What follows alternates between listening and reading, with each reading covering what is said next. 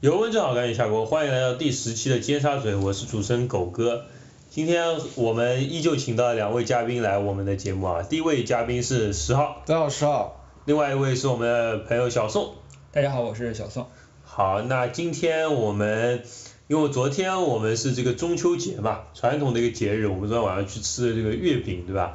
那我们今天也来稍微聊一下，我们今天主题叫月是故乡圆啊，听上去一个非常呃有诗意啊，有诗意的一个题目啊，哎对，那首先我们在讲这个正事之前啊，正题之前，我们来聊一下，因为我们一个暑假都没有录节目，对吧？还是录了一期的嘛，啊，还在上海啊。对，我说我说我在上海录一期，但我们对，我们没有在名古屋录，而且录的也不多，对吧？两位对我们这个节目，呃，有什么未来有什么展望吗？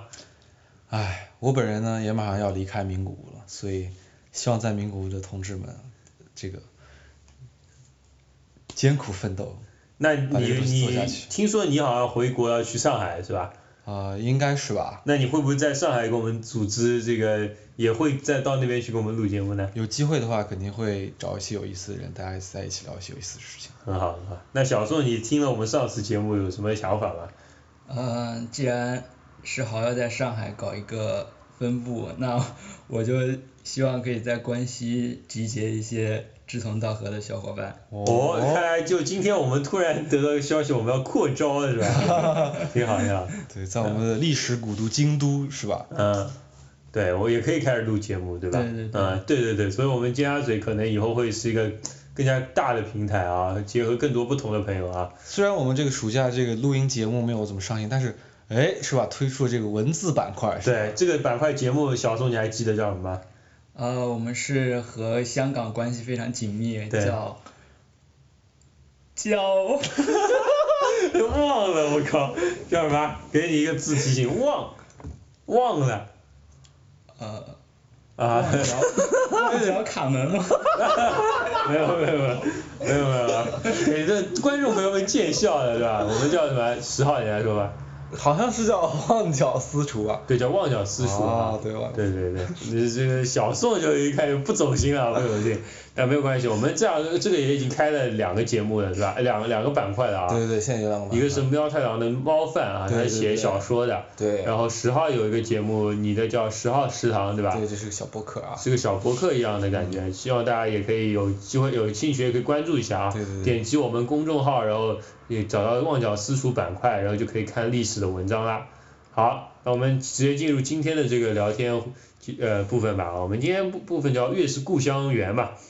那么我们知道，首先我们肯定知道月是故故乡圆，它有两个部分，一个是月亮嘛，它代表一个一个节气对吧？一个传统的节气。然后故乡的话是我们大家都有的一个就有个家嘛，对吧？啊，所以我们是一种蛮怀旧的气质啊。好。两位这个对于这个。故乡怎么看？你们先介绍一下吧。你们从哪来的？我还不是很了，不是观众朋友们，我想还不是很理解。哇，这个节目已经要变得那么 personal 了。那没事的，已经透露出我们自己是哪里人了。对对，说吧，因为关注的好像也都是朋友嘛，反正也都知道嘛，对吧？啊，非常想隐藏自己的 identity 的岁月，但是好吧，其实我是我们来自我们祖国是吧？大西南的一个边陲小镇昆明。就是你不要小镇，你也是省会城市。小镇青年，小镇青年。来说一下，来，你说一下，你是这个昆明呃云南昆明人对吧？对，我是云南的。嗯，那你觉得作为云南人好了，你觉得你们云南有什么特点？云南特点就是大概就是，嗯，上下班的时候就是可能骑骑大象啊，然后学平常在学校里面可以练一下弓箭啊这些东西吧。哦，这样的。就没有什么特殊的，我觉得。这个笑话不是很冷，太冷了。对，但是但是不得不说，还是可能会有这种一些 stereotype 对于云南。对，但我们没首先没有来 stereotype 你，你能不能真诚一点跟我们说一下？stereotype。嗯，我觉得我觉得昆明就是一个很典型的二线城市。啊。对，可能是三线城市，我也不知道。怎么样？就是生活节奏各方面比较慢，可能因为气候的原因，人们也不是那么的想要。要奋斗，然后要要怎么样？要立永争第一这种没有啊，没有那么这种这种氛围。昆明就是感觉早上早高峰也就是九十点的样子。我靠！因为我自己也大概有六年没有在国内生活了，所以我对我对昆明的印象可能还停留在之前的感觉吧，嗯因为我自己也没有在昆明生活过，但是我个人每次回回放假回家的时候就感觉，确实一回到昆明节奏就马上就慢了下来，是吧对，大概是这么一个感觉。好，那小宋呢？你是哪儿人？我来自中原地带，自古是 兵家必争之地。我来自湖北襄阳。哦，这个就很厉害啊！我哦，们历史文化名城。我们看什么三国就知道这个对吧？对对一定是这个必争之地啊，必争之地。那呃，你这个你应该在去年之前应该都都有在那个国内过中秋吧？应该。呃，对，是的。嗯，你能不能跟我们说一下，就是说在国内，就是说过中秋是怎么样的感受？国内其实也就是这两年啊，好像中秋节才被当做一个就是小长假吧，之前好像是不放假的。啊，对对对，就是国家好像最近一些年才开始重视起这个传统节日。他好像是把那个劳动节的假分分开来的，对对是吧对？，是是的，反正近近几年的事情。对对对，所以说你觉得过春中秋节开心吗？就是说比起别的节，还是说你本身就不喜欢过节之类？呃，我可能属于那种不太喜欢过节吧，嗯。因为其实我应该说我是，可能说出来有点，嗯。我本身是一个没有什么家乡情怀的人嘛，啊，对，因为呃最最简单的说，我连我家乡的方言都不太会讲，嗯。对，我觉得方言是还是一个，就是确认你家你的某种身份一个非常重要的一个特征嘛。对对。嗯，对对，所以有时候我我回家我打出租车我都担心被司机宰。啊，就怕是外地人？对对对，怕被当做外地人。啊所以说，但是你自己不会的话，你觉得呃这个只是个外部感受嘛？就是说你可能觉得你和家乡联系不那么紧密，但你自己心里也觉得是没有和家乡有什么联系的嘛？呃，因为我高中时候就就到另一个城市去上学了，啊对，所以。我觉得我的家乡就是襄阳这座城市对我而言，就完全就是一个，嗯一个怎么说呢？就是家乡这个概念对我来就是一个彻底的想象的共同体吧。嗯因为给我一个比较明确确定的家乡感受的，基本上都是高中、大学以后，可能是通过一些、嗯呃古古文或者是一些其他典籍，嗯从那里面看到的襄阳这样一个名词。你挺能想象的一个襄阳是吧？对对对，包括后来，嗯，比如说和日本人交流，嗯他们提到襄阳这个词，我一般会介绍，这是诸葛亮他嗯可能在年轻时候住过的一个城市。啊，啊，对，诸葛亮在日本还挺有名的，对对他们一般都会知道。很喜欢的啊，对，对然后还有一个很神奇的，就是前前几天我在呃京都的一个电影资料馆嗯打工的时候，碰到了一个他们那边制作是可能是制作时代剧的一啊个、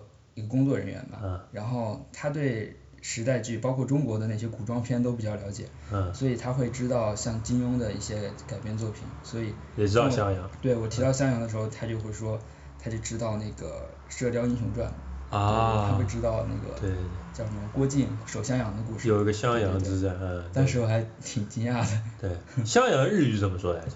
叫九幽。交友啊，我也学一下，哦，有点意思啊。那小宋他觉得自己对襄阳是没有什么，就是说情怀吧，或者说家乡家乡情怀啊。十号，你你刚刚也说你很久没有回去了，对吧？对对你有没有什么情怀？我觉得还是 有一些情怀吧。我觉得十号相当有情怀。啊，是吧？这样啊？怎么是？我们先听小宋说的。但我感觉就是说，可能出国之前也没有那么重的情怀吧。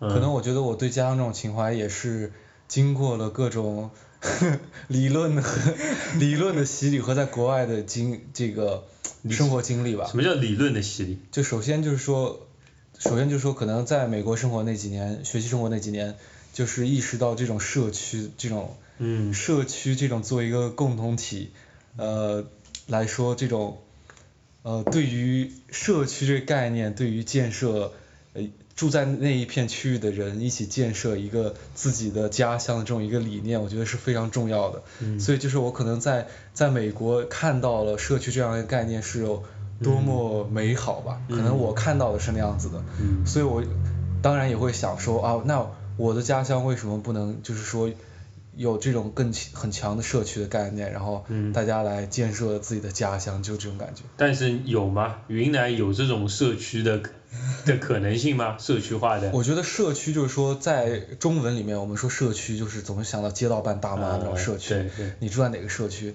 但是我说的这个社区，就感觉更像一个，嗯，共同体吧。对，生活在比如说昆明市的所有市民，他会有一个市民文化。嗯。然后。大家会自己说决定这样一个城市的呃文化应该是怎么样发展，所以说有吗？有一种参与性，啊，就是这种市民自己的参与性吧，就这个是，啊，我觉得这个在很多城市来说。嗯，应该没有，我觉得。应该挺少的。所以说你想象中的。各方面原因对。所以你想就是说怎么说你美好一点就是说想参与建设也有这种感觉。对，应该有这样的感觉，因为一个是社区这个概念嘛，另外一个就是说刚才小宋说的就是这个身份嘛，个人的身份问题，就是因为我也我是出生在昆明，然后虽然我们家也不完全算是昆明，但是我也说昆明话，然后。从跟我的昆明跟本我的朋友在一起，大家都说方言，就有说方言这种习惯之后，大家只要一说方言，就还是会觉得有一种就是亲切感嘛。对，给观众朋友们知道一下，就是十号和喵太郎每次 两个人在一起就完全无视我，就在那边说昆明话，我靠。对。嗯。但是就是。特别是在异乡，突然间遇到一个这种老乡，然后说这种昆明话的感觉真的是特别神奇，因为昆明也不是一个那种像你们沿海城市是在外面那么多学子，那没有没有。对，在在海外遇到一个昆明人，我觉得还是比较少见，是吗？尤其是这样，所以每当遇到老乡的时候，还是会比较激动吧。是吧？像我就比较尴尬，碰到老乡只能用普通话交流。啊，对，人老乡还要。怀疑说这个宋人，这小宋是不是到底是不是真的襄阳人，对吧？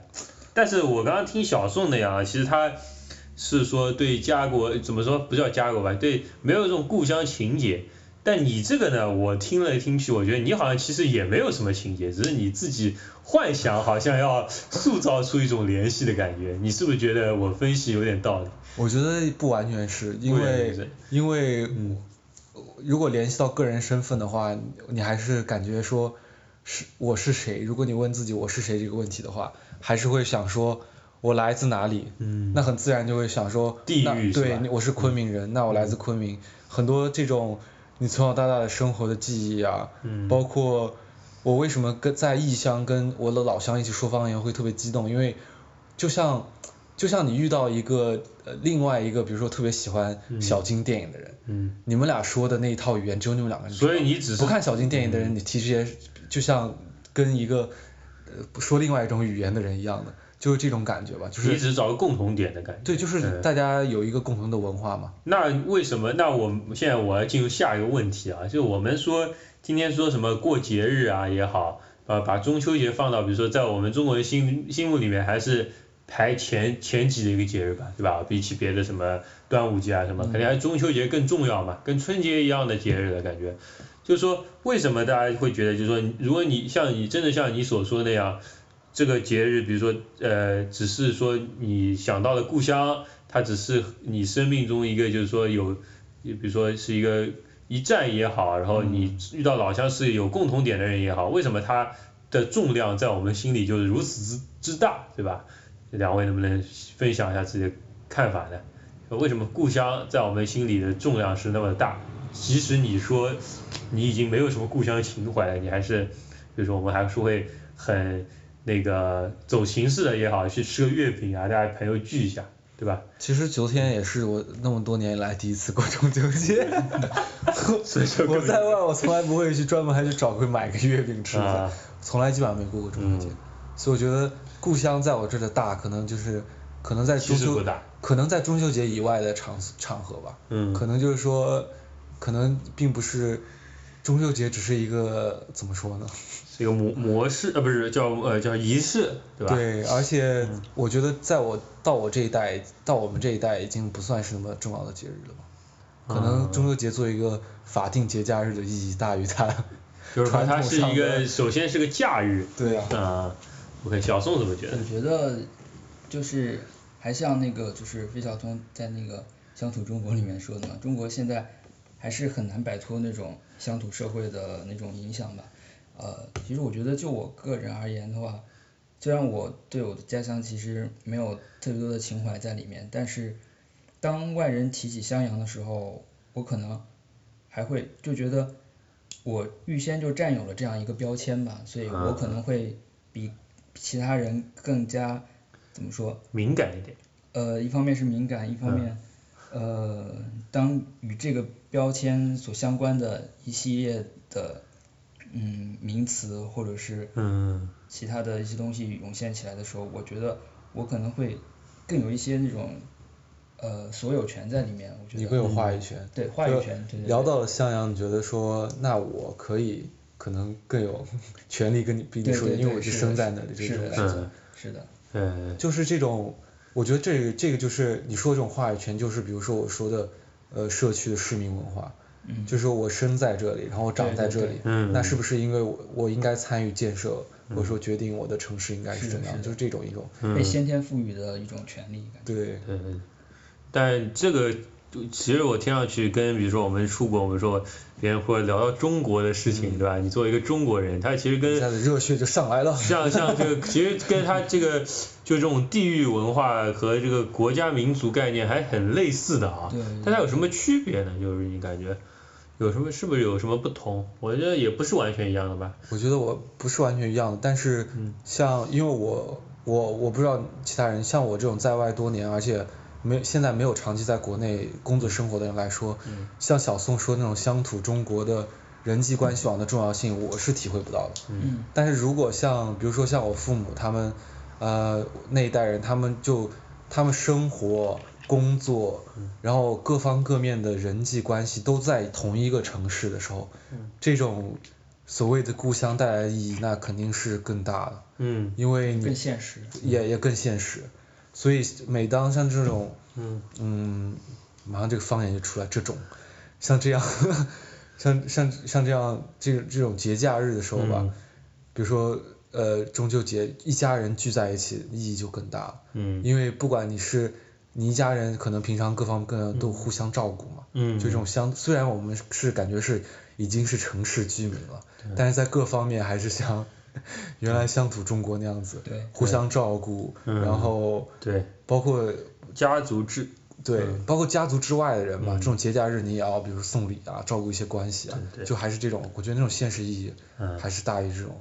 而且我觉得故乡有什么怎么说？我们说矫情一点，就是还是有一种柔软的部分在里面啊。就比如说我刚刚提到那个。对比，比如说民族国家这种概念也好，我觉得你说中国这个词的时候，总是带有一些政治性嘛。但你说你是故乡的时候，你感我大大多数感觉是一种去政治化的。比如说我是，你说你是襄阳人，你不会去考虑他背后。这种建构对吧？那不一定。那不一定啊。是吧？我觉得你说我是襄阳人，就等于说你是中国人。我觉得或者说。不不不，我只是说你在说的时候，你个人感受是。那假如有个人说他是台湾人。对啊。对不？所以不这个是另外一回事，这是另外一回事。对。比如说啊，先不要说台湾。我们说就是说没有争议的情况，这些地区你在说。但我知道小宋说这个意思，就是比如说我是昆明人。嗯。很，我觉得绝对是带政治性。这样的吗？因为我觉得我是昆明人，所以你不要对昆明的事物指手画脚。啊，是这样的吗？对啊，那肯定啊。那为那为什么我不能之外？那这样来说，是不是外国也无权干涉我国内？那当然无权干涉。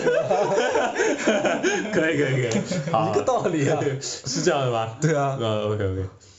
像那种那种论断，其实就非常没有道理。其实。对。就不不不光是家乡了，什么。呃，我骂母校千百遍什么，但是你们不能骂我。你们骂我母校，对对对，这有一种护犊子的感觉啊。但是其实你仔细想还是没什么道理嘛。仔细想没什么道理，但是这些都是他们个人身份的，就是他们一部分一部分了。就是我毕业于哪儿，因为这个可能也是近几年这种近代教育的，或者说中国这种。毕业院校突然间变成你 identity 的一部分，这个我觉得也是，对对对可能有这种关系吧。对，是，这个就很复杂了啊。但我们说回故乡的话，我觉得，我们说回故乡，那是吧？狗哥来自我们发达的沿海地区了。没有没有，我们我们对于故乡跟我们这种内陆可能是不是？我没有，我其实我对故乡，因为我因为我人生这么多年吧，你就按年份扯的话，其实我在故乡待的可能也也不是最多的吧，可能。就我是嘉兴嘛，浙江嘉兴，但是我可能在杭州度过了六年、六七年这个初高中的时候，然后时光，然后。然后小时候我也经常去上海嘛，有时候去上海过暑假什么的。但你不觉得就是？就我觉得没有什么，我觉得就很分散了。你们这种城市化比较高的这种地区，你从嘉兴到上海再到杭州，基本上可以说是怎么说呢？无缝对接。对，所以我觉得我的家乡可能是个区域概念吧。对啊。就是说，我说我是个浙江人，可能我更更擅长善于说这种，我是或者你们说我的时候说你是个江浙人，对不对？就也是一个区域概念吧。但我觉得就是怎么？但我觉得你应该还是对你自己的这个家乡还的身份还是应该还是挺重视的。我没有很重视，你没有很重视。我是觉得这个都身外之物嘛，都身外之物。我觉得像其实家乡这个概念，也许就不单单该局限在某种就是行政区划，可能是对，就像狗哥它属于一个文化区域。对。对。但这个区域怎么分呢？其实我觉得还是跟经历有关吧。就你如果我就是一辈子待在就是比如说我在比如说一个小村落的一个角落里，这个地方是我家乡嘛。但你你是这个村人，但其实剩下的村子的你都没接触过嘛。小宋说的，比如说说粤语的来自粤语区，嗯，这个也有，这个也有，对，这个也有，但这个但我也可以说，嗯，比如说去。比如说说每每当说什么就什么 hip hop 文化之类，我也说我来自西南，对吧？一下子就扩张到了云贵川市一下。啊，对对对对，是有这种说法，对对对。所以这个我们呃第一段我们先讲了我们自己的那个嘛，我们第二段我们可以扩展一下，我们讲一讲就是说，因为我们刚刚已经说到了故乡，那我觉得说到故乡，你要谈谈它和你记忆的关系，对不对？还有一个就是和这个这个历史的关系。我们第二段来来调来聊一聊，好吧？好，OK OK。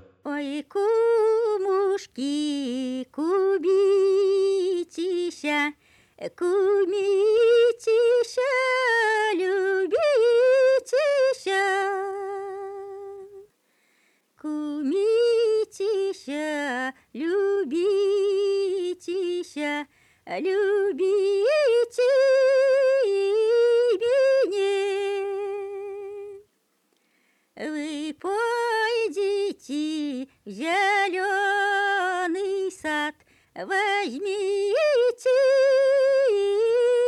меня.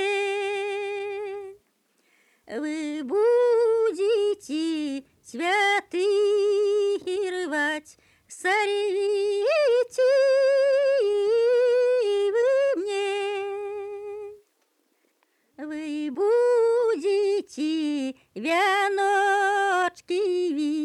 ох, извейте вы мне. Вы пойдите к Дунай реке, возьмите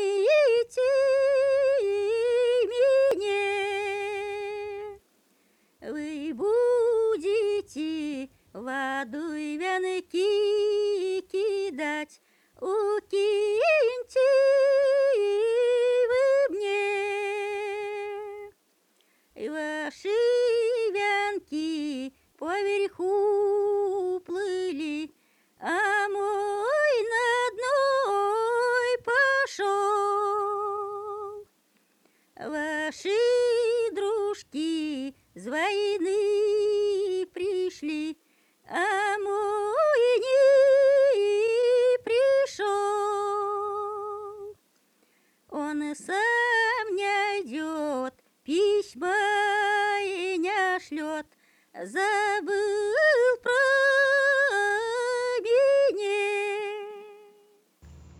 好，欢迎回来啊！那我们刚才第一段我们谈了谈自己故乡是吧？我们扩展一下概念啊，谈笑风生。对，谈谈笑风生一下啊。那就是说这个我们讲到这个故乡这个概念的时候，我是觉得它不仅仅是一个就是说地域概念是吧？因为小刚刚小宋已经说到过了啊，就是说比如说他说它可以是个文化概念。 或者说是一个经验性的概念，比如说对于我来说就是一个经验性的概念吧，更多于，比如我小时候住在哪一片区域多过，我就觉得我好像这块地方我都有一点这种家家庭情节，但又没有那么深的那种故乡情节啊。那两位觉得故乡到底是用由什么组成的啊？嗯，谈一谈这些看法。我觉得刚才狗哥说的已经很全面了。对，你都已经这样的吗这么多概念都出来了。呃你们说说自己的想法吧，有没有补充的？我觉得可以，故故乡也可以说，不一定非要说你实际生活过的地方才叫故乡吧。我觉得也存在，比如说精神故乡这种东西。啊，比如说什么今日啊这种。对啊，比如说今日啊，他但他的故乡也就是在日本嘛，就是我觉得是有些时候可能精神故乡对我们实际生活的支配大于你实际生活的地方。是吧？对。但精神故乡有一个就是虚妄的地方啊，就它有一个这个 illusion 吧，对吧？就是说你没来过，你就是自己构构想出来的嘛，脑子里构想出来的。或者你来过了，嗯但你想看的也是你想看的东西。对，就是你其实或者你的身份决定你是个游客或者是个什么，对啊你只能看到一个局限性的东西嘛，所以你没有看到它不好的地方，所以说。呃，这个和现和真实经历过的，我觉得虽然你可以说真实经历过的也是，比如说也有你记忆呃编呃编织的一部分吧，但确确实还是有不同的。我说精神故乡和现实故乡啊，嗯确实还是有本质上区别的嘛，我觉得。肯定有本质上的区别，就没有，只是说如果你要说这个故乡还有多少，我们在这儿解读故乡这个名词的时候，还有多少种释义方法的话，嗯那比如说，呃，喜欢明朝那些所谓的明粉，对于他们来说，明朝可能是他们最想生活的一个朝代，嗯，这种就是说，这个对对对。对于他们来说，可能那里才是他们精神故乡。那我们是不是就有点混了呢？就是说我们三个人，大家都说，哎，我也不怎么需要故乡，也不怎么怀念故乡，我们为什么要在这儿聊这个话题呢？现在？这我们就聊一下为什么故乡这个概念对于我们来说是一个比较稀缺的一个概念，就是因为我也一直在想，就是为什么，就是这是哪些原因促成了我和我的故乡关系这么稀薄？我觉得我总结出来的一个就是嗯。教育这个因素，就是嗯就是首先是教育让我从小讲普通话，与方言方言进行绝缘，嗯然后这是从语言上，嗯。第二是出于身体健康方面的考虑，可能会啊。让我从与家乡的美食，就是因为我们那边是早点嘛比较有名，啊。对对对，然后可能家庭教育就嗯。会让我呃吃不要吃那种外面不健康的食物，对，嗯所以从这方面我可能与家乡的美食又进行了一一一次那种切割，然后嗯。又是因为教育，我可能会我个人发生一些地理上的一些迁徙，就是嗯比如说小学先从乡村到城区，城区，然后高中时候又从家乡到省会城市，一切嗯很多都是由教育这个因素构成的。啊然后我觉得可能也与我的家庭有关系，因为必须就是教育对于我个人来说确实是非常重要的。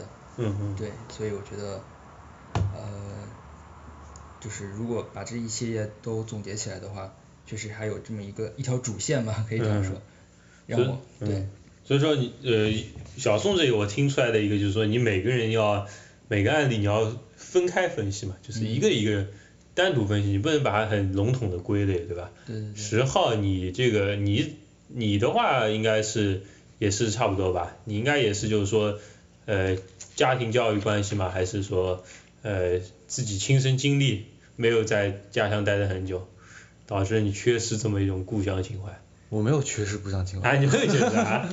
这样我刚？才不是说，我觉得你觉得你是有的？我觉得我是有故乡情怀的，只是说，只是说故乡情怀又不是说刚像刚才我们说的，不并不是只有一种嘛，嗯，也可能说，比如说我是想参与建设，不，让那你那你回国为什么不去不回故乡呢？你为什么要去上海呢？这个就曲线救国嘛，对曲线救国，啊 对，这也行？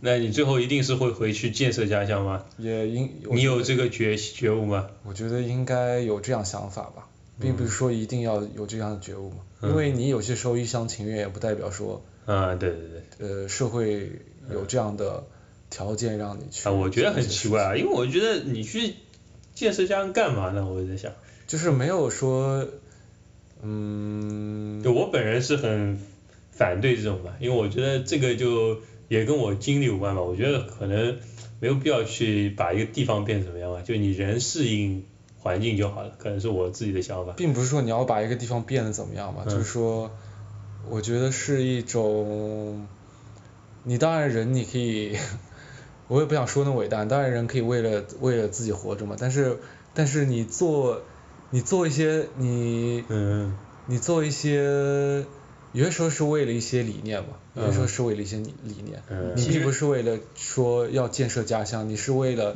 让更多人知道什么是呃什么样的社会形态是一种更好的社会形态，比起呃嗯。呃现在的一些社会上的，比如说什么样的，其实就是 social work 嘛，就是你怎么样，呃，现在社会有很多问题，嗯。大家都知道，对。然后对于这些问题，我们每天在这侃侃而谈，到底如何真正就是呃这个非常切实去解决这些问题，你可能就是说，嗯你去建设一个 community 的时候，你可以提出一些比较嗯现实的方法所。以这个空间一定，这个地域好了，一定是从你就是出生的地方做起吧。你你觉得你是最有话语权的，也是有权利，也是有责任的。你可以去做，你你可以去，我觉得这个不影响。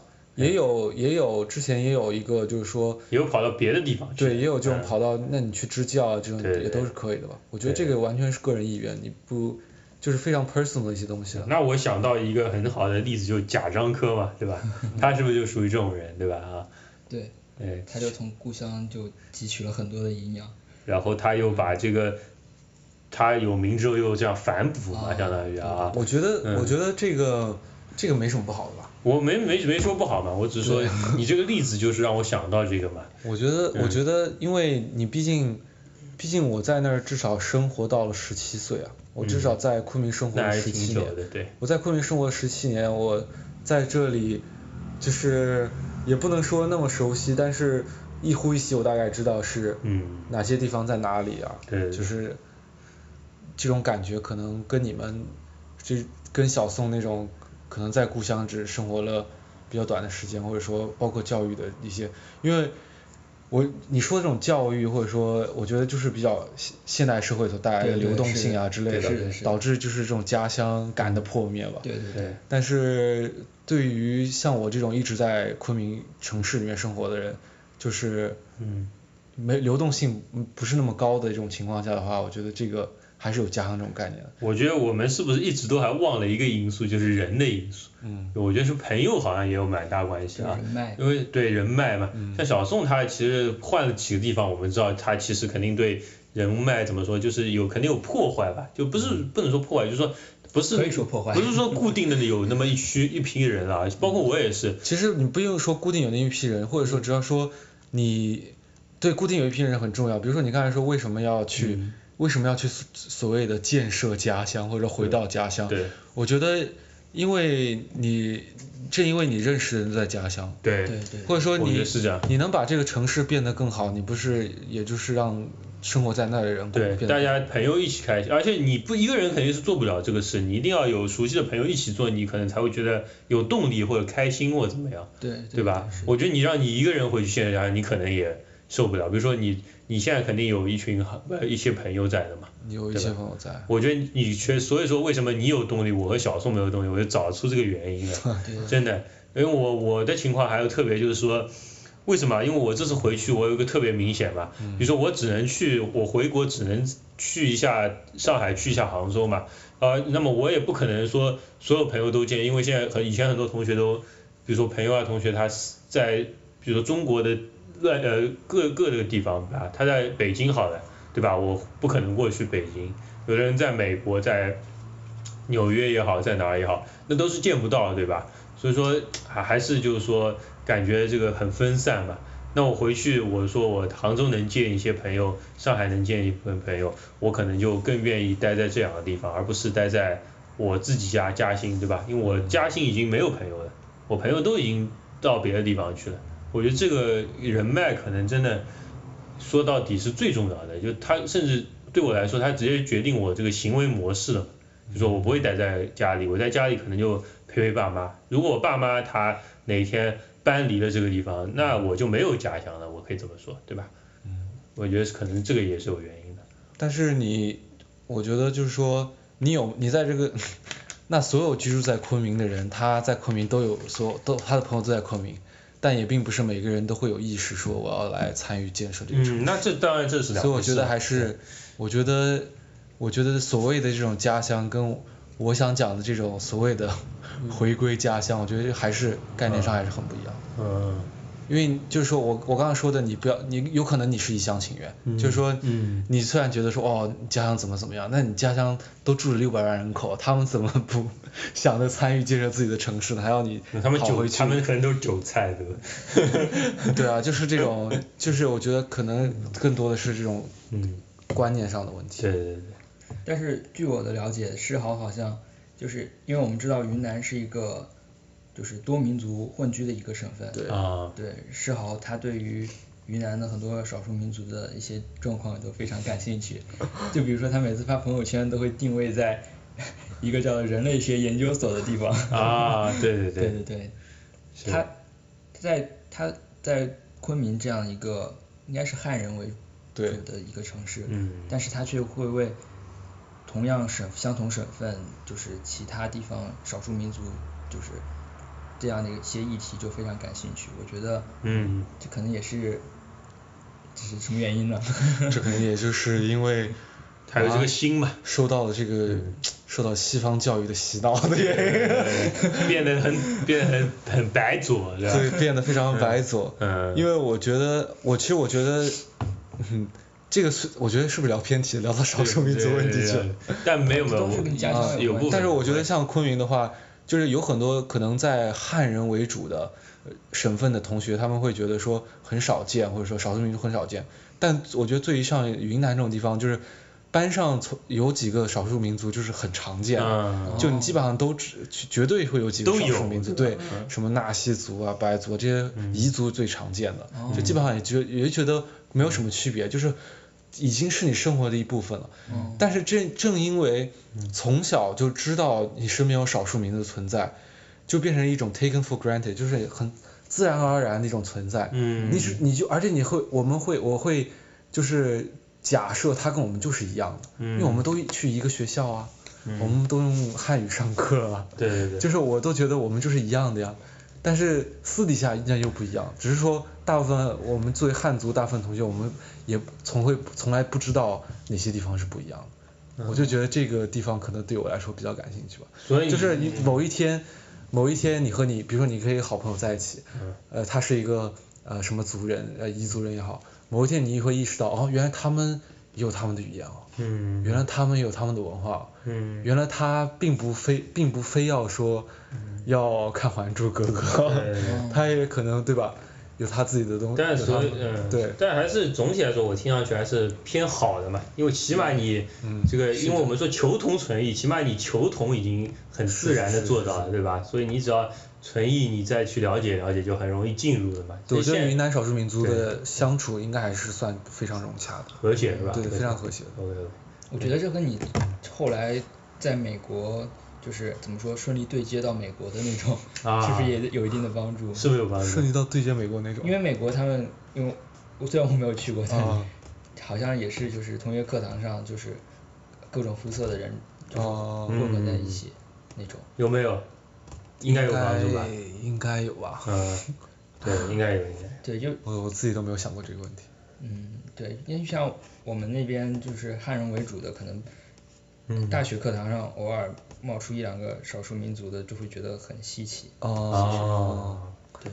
但是我就是对我觉得挺，这个确实是有这样的感觉，因为比如说到了美国之后，就是各种种族的人都有嘛，然后时不时会因为大家种族不一样而开一些文化玩笑，就是文化玩笑，就不是不是说我歧视你不是歧视，就是大家有有就是让互相通过气的情况。对，互相通过气的情况下，然后让大家的聊天更加放下戒备，然后就是说知道我们这个差异的存在而开玩笑，对对对，就是就是这种感觉，我觉得可能在之前在云南就有过，就比如说我们经常会开玩笑说要买一个什么香辣排骨面，然后给我们的穆斯林同学吃，看他会不会就这种知道他不能吃，然后就还是要就是但人家也知道你开玩对笑，对对对，也知道你开玩笑，就这种嗯这种这种细节，我觉得到了美国之后那就很常见了。哦就明明大家你在你跟一帮黑人同学在一起玩，然后你会故意说，哎，你们没有在吃炸鸡啊？然后就是大家都会觉得，哦，你这个人怎么这样，嗯之类之类的。然后或者说就是我觉得这种这种多民族混合聚居的地方，就是对可能会大家的包容性会更强，文化包容性会更强我觉得这。就是你的家乡带给你的哦，思想上的财富。我觉得小宋真的分析的非常好，就是帮我们总结出来了。没有真的，我觉得真的是说的很，也许这也是小宋想象中的云南。对有可能，但我觉得他说的还是有道理的吧。嗯，对，在像美国，比如说我去的时候，我我就不像你哦，有那么那个，我们江浙人嘛，就是 就只知道这个跟朋友在一起，只跟白人玩哦。不是不也不跟白人玩，大家就 就花花钱啊什么的？哦没有没有，开玩笑，没有没有，反正就有钱有钱不不不不是不是，然后就反正我觉得还是有一定道理的啊。那我们今天说了这么多这个故乡，对吧？啊，我我们三个人说来说去说到最后，也不知道故乡是什么，但是我们对于就是过去好像已经反正也没法掌握了嘛，对吧？但对未来可能有一个设想也好，对吧？也也掌握不了，反正，但是有个设想，因为它还没到嘛，反正还是有有一些可能性的啊。对，大家以后会说，比如说，因为刚刚稍微有聊过一些，说十号说有机会可以，比如说回去建设一下故乡也好，对吧？嗯。那或者说，当然，这个就是要看以后社会的对这个各方面的情况跟这个对对对。的变化，对对对。是否允许。是是是是，就是说很委婉的啊。对但我们说我们说你，比如说你以后有后代也好，对吧？你没有后代，你自己为自己或者自己家庭设想也好，你希望呃以后是就比如说生活在这个什么地方，你能够怎么呃，对不对？我觉得在场的没有一个人可以确切的说出来以后是自己会生活在哪里但你可以。设想这么一个是吧不不需要是一个具体的全球化这不种不需要是个具体的地方，嗯可能会生活在一个嗯呃文化环境比较好的地方。嗯。对于我来说就是这样，这个是最重要的。那我我觉得对我们来说应该都是吧。对。对，但我不知道我们这个听众朋友们怎么想啊？我希望大家可以跟我们分享一下大家对于比如说故乡的理解，对吧？对还有对未来这个想这个待在什么地方的一个畅想啊，我觉得都非常欢迎大家。好，那我们这一段就聊到这里啊，我们先来进一首歌。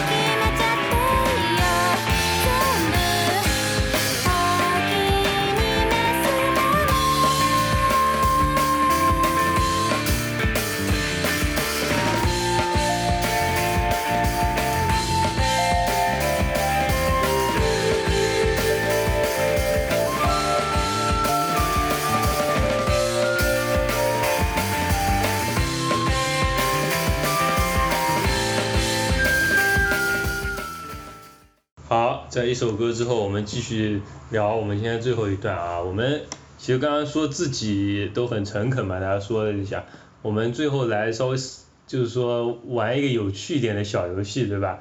就说设想一下对方的这个，比如说别的朋友的这个家乡在你脑中大概是什么样子啊？这个我们刚才在这个中场休息的时候，我们聊觉得。它其实有点像地域黑，对吧？我们平常看网网上人家说，哎，你河南都偷井盖，对吧？东北人都什么拖手把刀就把人砍了，对吧？什么浙江人都什么诈骗犯，对吧？啊，都会有这种地域黑。但我觉得我们还是不一样，对吧？我们是一个比较怎么说呢？我们是一个美好的畅想，对吧？啊，你对一个地方总是有想象嘛，对吧？啊，对，那我们先让小宋来说一下吧。嗯，其实。呃，我刚才之所以说世豪对于云南的民族什么这些问题比较关注，因为呃我也在小学的时候去过一次云南，所以也谈不上是想象吧，呃可能也有想象的因素，但是还是基于一些真实的经历，然后因为我当时去那边还是村民叫呃石林。还有就是大理、西双版纳那些地方，基本上都会和当地的少数民族文化有着非常紧密的关系。对。然后，而且就就感觉那些少数民族就完全成为当地的一个旅游景点。对对对。我要插插你一下啊，就是说，是我以前去昆明参加世博会啊，你是不是那个时候？我世博会那很早。你不是那个时候啊？我很小很小，我记得我还记得一个很让我记忆犹深的东西，它有个东西叫云南十八怪，是不是？啊，是不是？是不是？是的。还有个明信片，我家里还有一套。云南十八怪什么扁什么扁担嘛，头上绑什么，反正都是那个跟小跑得比汽车快。对对，如小宋所说，就完全都是就是突出少数民族的嘛，对吧？啊，是。就是有一种对。少数民族就被。就他引导我们有这么一个想法，对吧？是的，是的。对，小呃，你继续，你继续。嗯，然后，对，所以所以云南给我就是这样的一个概念，多民族混居，而且当前少数民族，其实不光不光是云南了，包括我们比如说在一些呃电视上一些综艺节目上，尤其是官方的综艺节目上，少数民族给我们的一个印象都是。热情好客，能歌善舞，载歌载舞，捧出东西给你吃。对对对，营造是这种。这个其实也算一个刻板印象。对对对。对你刚才说这个，我就觉得，虽然我我可能说对这个少数民族你说的关注哈比较感兴趣，是因为就是因为太从小太耳濡目染这种，我觉得是非常 cosmetic，就是表面性的这种所谓的少数民族文化，就是说。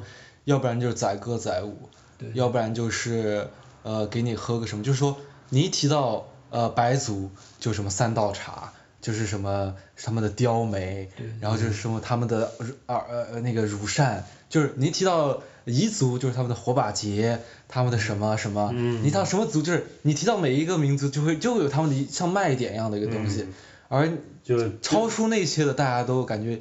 一概也就不知道，就是一种完全就是以贩卖抑郁的一种吧，就就是在消费这种东西。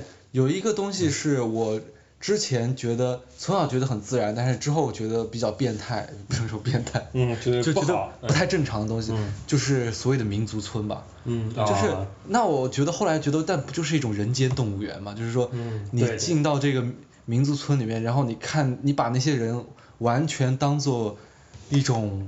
他者。消费嘛，就是。在，就是你想，你民族村进去以后，就是他们的，他们不同的聚落嘛，对，然后他还请那些聚那些少数民族住在里面，然后给你游客去看，对，然后给你去体验他们所谓的文化，然后就是这种，我觉得是不是非要这种形式呢？是这样，一种主题公园，然后像个动物园一样让你进去看，我觉得可。呃，我们对少数民族就是大众对少数民族认识还是停留在那个层面上。这为什么呢？我觉得就是我们有一个歌叫《五十六个民族五十六枝花》嘛。嗯。其实呃，只有一个民族，它是一个正常人的概念嘛，就是汉族，它是一个日常性的人嘛。剩下五十五个人民族，它是一个被贩卖成一种包装起来的一种，不是普通人的一种东西。所以说，对于正常的汉族人来说，它就成了一种。你说被消费也好，对吧？就奇怪的东西也好，但所以说我我最近看那个什么叫什么，看一些什么亚文化的节目嘛，像 VS 他做一些什么 hip hop，然后最近做在做那个什么只有街舞嘛，他那边就有一些像这个，他有在这个新疆，他们自己有自己的这个舞蹈文化，我觉得他这些节目做做做的特别好，因为你就看到他就说。他不是说包装，他比如说新疆，我就是比如说要戴个什么小帽子啊，然后要弄个什么呃呃给你做个什么东西吃，对吧？人家就是说我们也就是呃中国最早就是我们新疆人呃最早先开始跳街舞，就说我们比你们汉族人也早，就说大家都是一样的嘛，都是一个人，我们也可以喜欢欧美文化，对吧？那肯定，那对，我觉得但这个个边疆少数民嗯族亚文化比较强，可能又成为一个新的 stereotype 了，我觉得就是这样。没有说特别强，因为他后面还出的时候，他也有什么你一提到新疆就说哦，新疆的说唱就是不不不不不是这样，孩子为什么呢？因为为什么呢？因为这个他节目不是说新疆说唱，或新疆街舞，它是一个全全中国它有巡礼嘛，嗯说每个地区它有自己的特性，就是说，只不过我说他把少数民族就是说，就是有一个有一个共同的文化嘛，对，是说就对对对。就是说大家都跳街舞嘛，不管你是哪里人都跳街舞，就是所以说这样反而好像把这种民族的这种个性，嗯不是说个性，就是被擅自创造出来的那种特点给抹去了。其实不止新疆啊，那个去拉萨也有嗯很多那个说玩说地下玩说唱的那些对，藏族青全我觉得应该这个都是就是正常，就是一个文化就都会有，对吧？但是跟民族没有关系毕竟主流媒体还是在载歌载舞，嗯那这个我没有办法送一点葡萄吃一吃这种感觉的。所以我觉得就是说要需要一些小媒体或者说个人媒体，嗯或者说亚文化媒体，你比如说我觉得 VS 这些节目，我首先我觉得做的非常好的，还有就是我们尖沙咀节目，对吧？一直在致力于就是说，还是说我们多元是吧？多元，或者说我们自己还是心态来说也好，愿愿景来说也好，也是比较，不是说想要追求那种什么也要割裂什么，对吧？我们希望给大家还原一个，就是说大家都是人嘛，对吧？人本，对吧？一种感受啊。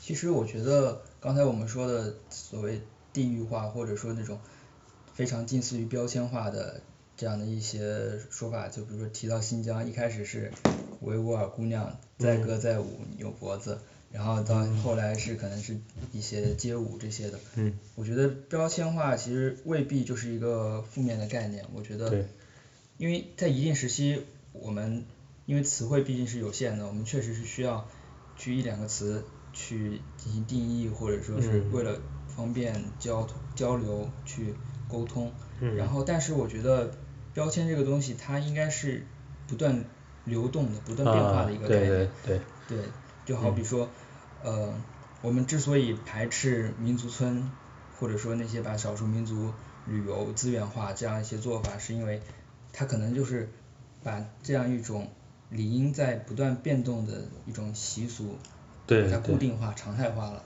就类似于像一种化石一般一样的东西。嗯但是我们也要考虑到它在可能在历史受到就是外部环境的影响，不断的自身在发生了一些变化，我们要考虑到这些，是它是一个动态的概念。对，对，包括其实像贾樟柯，甚至是其他的一些电影人在拍自己家乡的时候，我觉得他在里面加入一些比较地域的符号，其实也无可厚非。但是如果如果就是一一味的去，就是他拍十几部，都每一部都是这些符号，去就会让我们产生厌恶。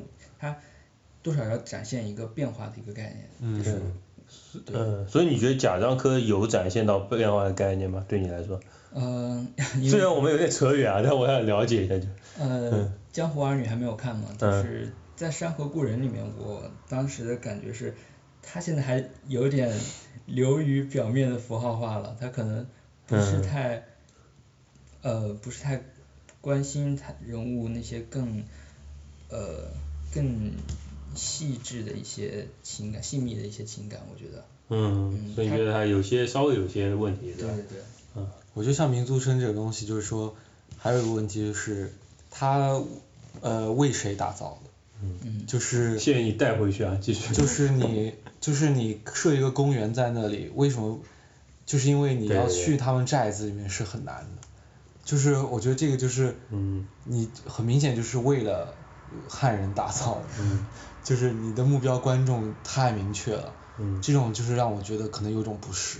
嗯，就每后我后来经常带一些外地朋友来昆明的话，肯定要去民族村的。嗯就是去的时候就会有些时候会让我觉得有一种，就是德莱玛，就会让我觉得有种进退两难那种道德。对你带没道德上有带，但你知道展现出来的是一种偏颇的一种。带对你必须要带入去，因为它就是一个景点。然后，但是你带进去，我每次进去我会发现，就觉得，就觉得如果为什么要把这些人聚到昆明来呢？就是如果你真的是要想了解，比如说嗯这个民族的文化，你应该是你自己跋山涉水去到他们的那个寨子里也好。但是为什么他们就是一定要是在大山里呢？就是说，为这个我为什么我想法也不主要还有一个就是我们的这个现代化，为什么就是说在他们那边就变得就是说很滞后了？呃，你给你一个感觉就是他们就是在山上，我觉得？我觉得他们在山上这，里有个历史原因嘛，我觉得你这个是戴着有色眼镜。我觉得他们在山上并不是说是个贬义的或者什么的。没有，我没有说贬义，我只是说那他们就是也有点太他们生活局限。如果他们愿意生活在那里的话，他们愿意保留他们传统的生活方式，我觉得也没有什么。不是，但是你说这个就是另外一个原因，我觉得，我只是说，我们去，嗯，呃，我们去找他们，跟他们在那里待着给我们看是两个概念，就是你你的民但是这个给你看，你民族村你是把他们拉过来对对对放在那里，而不是说你那世博会是什么东西呢？啊？世博会是什么东西呢？世博会不是有一个全世界大家都有个馆世博会聚到一起，是不是很类似世？博世博会确实它的历史就跟帝国主义是对对，我知道紧紧。相连的，所以我们说到一开始对吧啊，是类似概念。我觉得这是你要说到最后这个问题，好像又返回一个，就是对现代性有一个重新有个思考嘛，就是说这个整个世界一下子变，就是说变小了之后就是会变成这样。就我们觉得我们好像再扯就稍微有点大了啊，嗯但我们我觉得其实十号说，刚刚说的点是蛮值得思考的嘛。对，我觉得包括我们嗯现在对于故乡的很多这种矛盾的情感，其实都和现代性之间有关系。嗯，对，包括教育，教育的近代化，对，包括人口、人物物资的流动。对对对我们为什么跑到这里来录这个节目？对对 为什么？因为其实因为我们没有突然间离开了我们的土地，这种感觉。对对对，这所以说，我觉得我们其实可能会是第一批或者前几批嘛，就遇到这种境况的，就我们是第前几批，对吧？可能以后常态化了以后，可能慢慢慢慢会这个概念可能就有所变化。会一个概念会变化，或者大家会找到一个方法，就是说怎么样，就是说弥补故乡，或者说再造一个新的一个就今日嘛，就是故乡，对精神对对故乡嘛。对对对对，所以说你每天刷刷美剧，美国人的生活了如指掌啊了如指掌。呃 X X O O 的，对对对呃对对，好，那我们就说这些什么，那我对江浙的想象，我来说一下对江浙想象。怎么只有讲了？你讲你讲，我虽然去过几次上海，但完全没有去过杭州其他地方，所以我觉得对江浙想象就是，嗯，可能来自于江浙人吧，感觉有黑 有黑幕，就是想象我想象中的江浙，是因为嗯。可能自古比较富硕，然后又是这种人才辈出，因为教育又比较发达，对吧？对对，然后什么什么什么无锡前世，又出的说什么钱学森，就这种，哇，是就是自古以来这种名流大家都聚那你集在那里为什么把江苏和我们浙江放在一起说呢？就是感觉因为呃，是不是口音差不多了吧？但我要说你要说这个啊，嗯我要说，我想要说小宋啊，襄阳嘛，嗯其实我觉得有一个很好，就是小宋自己去呃前前段时间给我看过他拍的一个东西嘛，就是他坐这个公交车返回这个襄阳，然后他给我拍那个看那个古城墙对吧啊那个我觉得特别好，我所以我突然想到这个东西，就我想说就是说。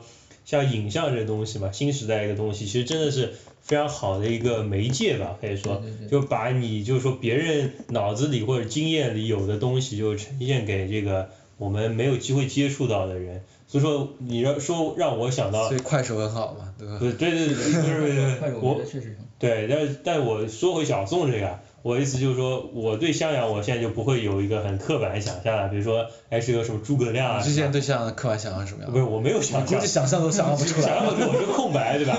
但现在我有意概念嘛，就是起码小宋给我看到一个这个我可以联想嘛，他的这个街景也是比如说古城墙两边两个区对吧？一个区它稍微呃崭新一点、现代化一点，一个区稍微老旧一点，对吧？对对对然后它那边的店啊，店面也跟我们浙江一样啊，都是这种一个一个小店，它那个。店的招牌呢，也也跟我们浙江一样，都是被政府管的，你得一个颜色的啊，也都非常丑。就我就觉得，哎，就是说怎么说，有一个更加现怎么说不叫现实吧，更加相对真实一些的对这个地方有一个了解吧，我觉得。所以说我们我觉得像特别像纪录片，这样是非常好的一个媒介，对。是的，我觉得其实呃襄阳它确实是 四五线小城市，难得在荧幕上见到这个城市真实的一面吧。对我之前呃在荧幕上比较能有那种亲近感的，应该是看的几部那个呃在武汉拍的纪录片，嗯呃一部是嗯、叫做《李文漫游东湖》，因为我在武汉上过几年学嘛，嗯对，所以当当我在荧幕上看到怎么说呢，呃，东湖。呃东湖以及武汉的一些那些破败的街景，嗯 还有人物的那些武汉话的时候，我嗯虽然不是武汉人，但我真的就有那种亲近感。嗯。对对对，而且就是，嗯，我觉得，呃，其实重要的不是，有时候甚至不是方言啊这些东西，可能是他们的一举一动，对一举手一投足这些，可能都是可以引发你关于那个地方一些特定的联想。对。对，我觉得，在这方面，其实影像工作者还可以做很多。是是是。是的。对，我不知道时间还有没有啊，但我们最后我们就是说还是要这个跟观众们要跟观众们说几句，对吧？就是我们已经这个尖沙咀已经到第十期了啊，我也非常感感谢这个观众们这个一直以来对我们这个节目非常支持嘛。那今天我们也这个难得就是说十号马上要回国了，对吧？这个是不是你在我们会录的最后一期啊？应该应该不是吧？应该还会录个一一期两期啊。嗯。那我们最后这个在这个中秋佳节之际嘛，对吧？那我们就来这个跟观众朋友们说一声啊，请十号说一些话啊。啊？就是说你作为尖沙咀，作为也是你的一个故乡，对吧？是你这个电台节目的一个故乡。你有没有说有什么想对我们的家人们说的？对。谢谢大家，谢谢大家一直以来接受我这种非常 ambiguous 的口音。嗯。希望。还有夹杂的英文。哦，嗯对。嗯。希望希望大家，对，希望这个节目能走下去，希望大家，呃，能继续支持。对，然后我们也是觉得大家也就是，虽然我我我觉得观众的群群体也很虚拟嘛，对吧？对。但希望大家，比如观众，起码对观众也好，你觉得会觉得对我们有一个亲近感，对吧？我们觉得也很开心，对吧？对，慢慢慢慢就让尖沙咀成为您，是吧？茶余饭后的一个 一个必备，一个避风港。对，每天你做饭的时候没事儿是吧？打开，哎，当做背景音乐放一放，对，也挺好的了。好好。对，然后小宋，我们来请小宋来说一下，就又来这个名古屋了，这次来和之前有什么不同的感受？呃，我觉得名古屋对我来说也有一种故乡的概念吧，啊、因为朋友们都在这里，对，就像刚才狗哥说的，其实重要的是人嘛。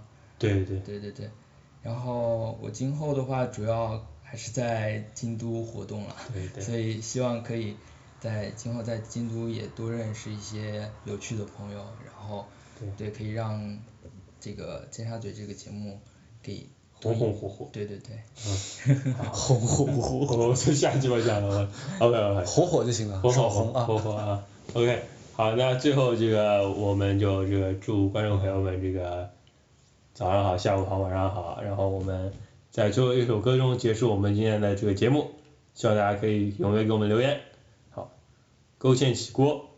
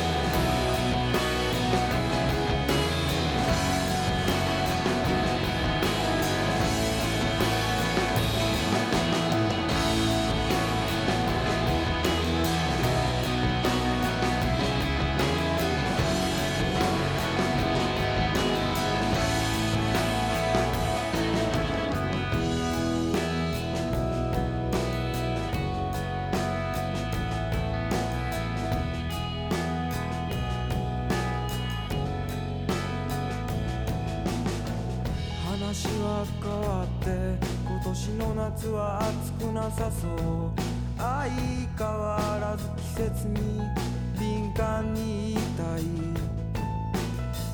早く急がなきゃ飲み物を買いに行く。